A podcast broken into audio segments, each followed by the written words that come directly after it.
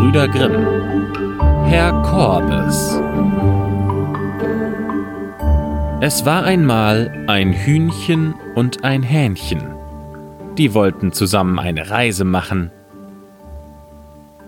Da baute das Hähnchen einen schönen Wagen, der vier rote Räder hatte, und spannte vier Mäuschen davor.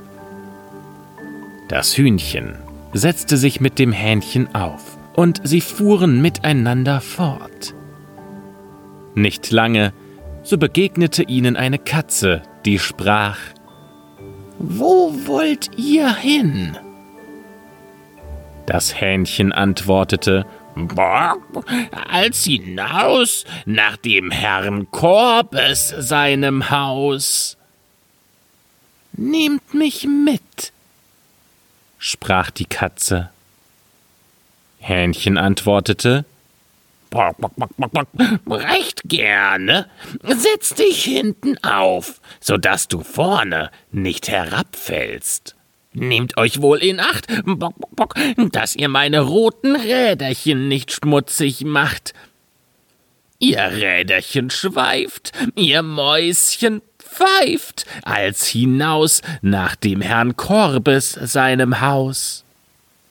Danach kam ein Mühlstein, dann ein Ei, dann eine Ente, dann eine Stecknadel und zuletzt eine Nähnadel. Sie alle setzten sich auch auf den Wagen und fuhren mit. Wie sie aber zu des Herrn Korbes Haus kam, so war der Herr Korbes nicht da. Die Mäuschen fuhren den Wagen in die Scheune. Das Hühnchen flog mit dem Hähnchen auf eine Stange, die Katze setzte sich ins Kamin, die Ente in die Bornstange, das Ei wickelte sich ins Handtuch, die Stecknadel steckte sich ins Stuhlkissen, die Nähnadel sprang mitten aufs Bett ins Kopfkissen, und der Mühlstein legte sich über die Tür. Da kam der Herr Korbes nach Hause, ging an den Kamin und wollte Feuer anmachen. Da warf ihm die Katze das Gesicht voll mit Asche. Er lief schnell in die Küche und wollte sich abwaschen. Da spritzte ihm die Ente Wasser ins Gesicht. Er wollte sich an dem Handtuch abtrocknen, aber das Ei rollte ihm entgegen, zerbrach und klebte ihm die Augen zu.